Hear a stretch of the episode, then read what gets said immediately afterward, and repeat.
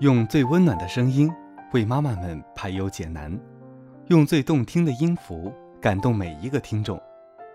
各位朋友，大家好，欢迎聆听妈妈 FM，更懂生活，更懂爱。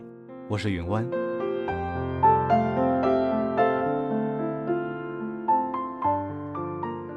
大人们在教育孩子的时候，经常都会说：“我们都是为你好，我们不会害你的，我们做这些都是为了你。”这些话伴随着我们升学、择业、辞职、找对象、结婚生子的每一个选择。每当面前出现岔路口的时候，就会听到：“但有多少个为我好，只是披着善意外衣的，必须按照我说的做。”这个世界上有一种冷，叫做你妈觉得你冷；有一种为你好，叫做因为爱你绑架你。这个世界上的大多数父母都是希望能够把爱给孩子的。然而，爱到底是什么？如果说父母真的都懂得如何爱一个孩子，为什么还会有那么多家庭制造的创伤呢？我想，我并没有权利去指责任何尽他们最大努力去爱自己孩子的家长。同样，我也没有权利去说服你什么样的爱对孩子更好。但是，我们是不是可以尝试着把原来我们认定爱的行为和语言拿出来仔细察觉，甚至怀疑，也许会对这个问题有更好的解答？第一个问题是：我都是为你好，为什么你却不领情？这个世界上有一种冷，叫做你妈觉得你冷。听我的，你穿这件衣服真的很丑，换我说的那件出门。我说这么多还不都是为你好？你不要选绘画专业，出来肯定找不到工作，还是学计算机吧。我现在这么强迫都是为你好。哎呀，你赶紧考个公务员吧，等毕业了就可以进事业单位，多稳定多好。我这么说都是为你好。亲爱的你，你听过多少次这样的为你好呢？有一种家长，他们的确是倾其所有的对你好。他们每天醒来第一个想到的人绝对是你，他们为你做早餐，为你洗衣服。你上小学的时候，他们会每天督促你写作业，载你去各种课外辅导班。你上中学的时候，他们十有八九还在帮你整理书包，帮你收拾房间，帮你打理一切你不愿动手的事情。可是很多时候，他们的牺牲和帮助也许并不是你想要的，但是。他们觉得你需要，你就是需要，因为我都是为了你好。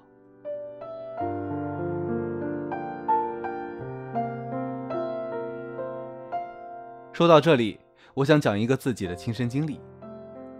二零一五年，妈妈非常希望我可以在北京买一套房子，但是买房真的不是我想要的，我们就在这件事情上有了争执。最终，房子我还是买了。可这个结果好像没有让我们中的任何一方满意。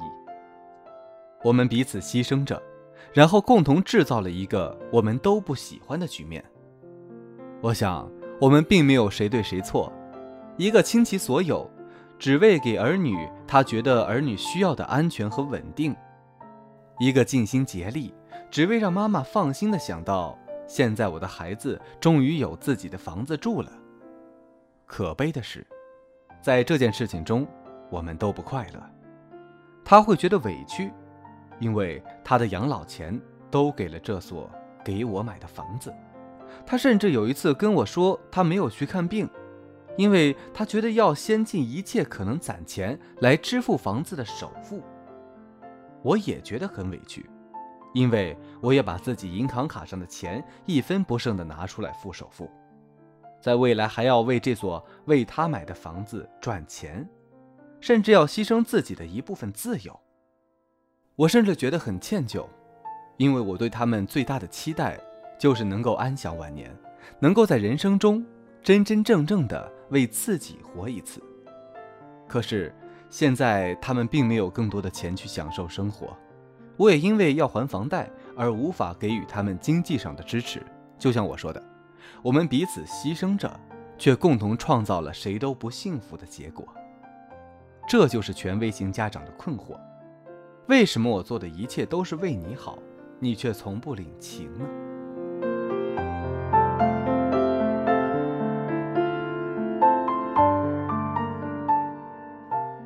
第二点，我是你爸爸，你怎么能质疑我？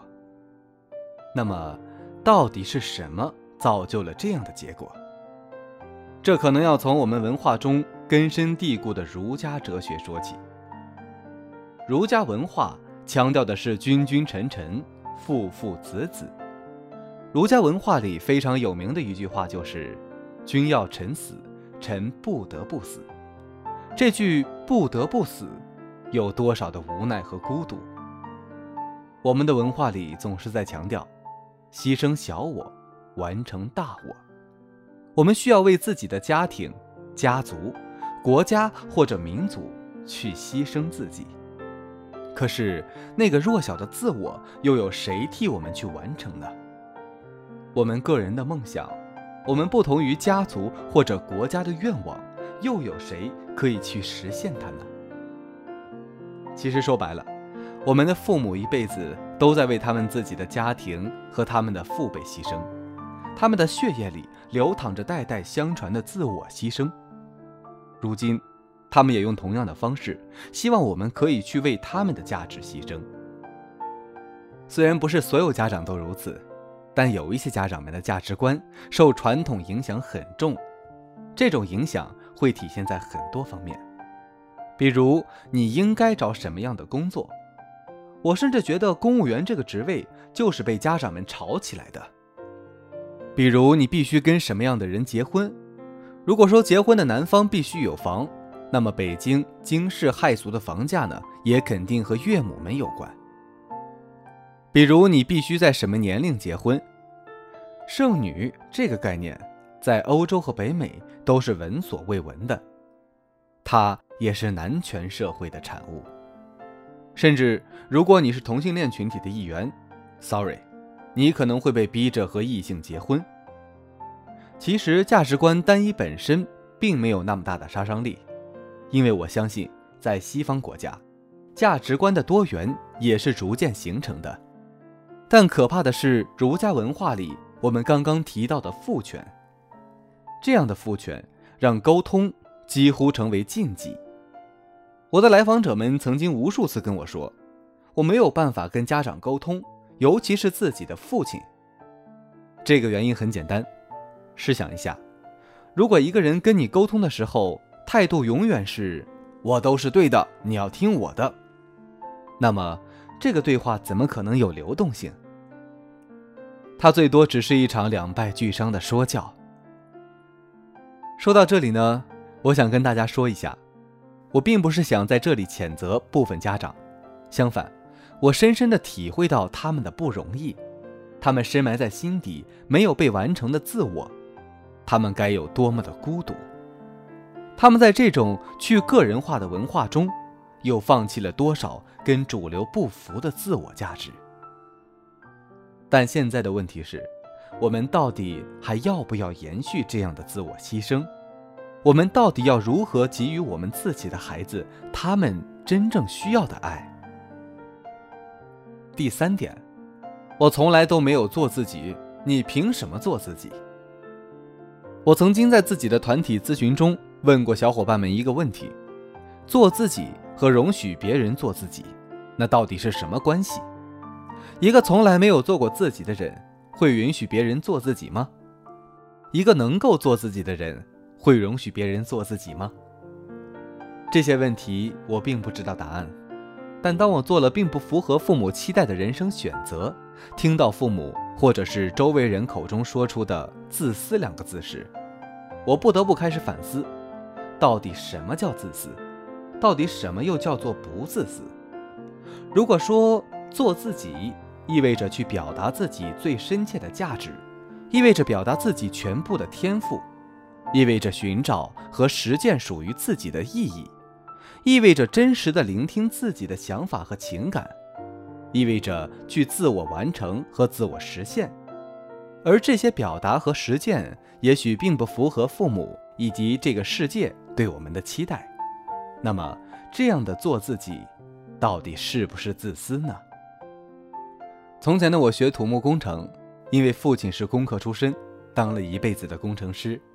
现在我学心理学，因为它使我觉得能够发挥出自己全部的天赋，和实现我最深刻的人生意义的最好的方式。在我做出这个选择的时候，我跟父母的关系曾经一度紧张过。当时妈妈说我自私的理由很简单，因为我只考虑自己的快乐和幸福，却不顾及她和爸爸的担心和焦虑。可是我亲爱的母亲。你要我如何成为你的情绪负债？你的焦虑到底是应该由你来平复，还是由我来平息？没有人可以为别人的情绪负责，因为只有我们自己能够跟自己的情绪共处。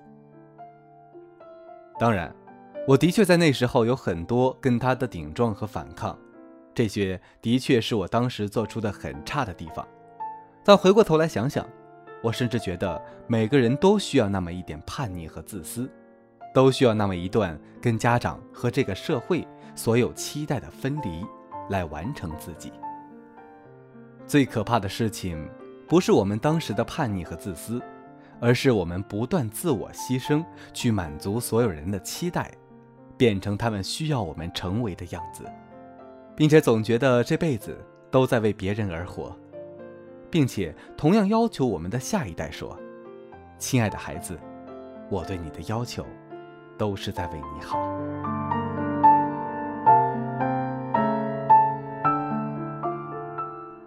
听完今天的节目，你对自己孩子今后的教育方式会不会有所改善呢？好，本期的节目就到这里，妈妈 FM 感谢您的收听，欢迎关注微信公众号 M A M A F M。更多精彩节目，可在各大电子市场下载妈妈 FM 收听。我们下期节目再会。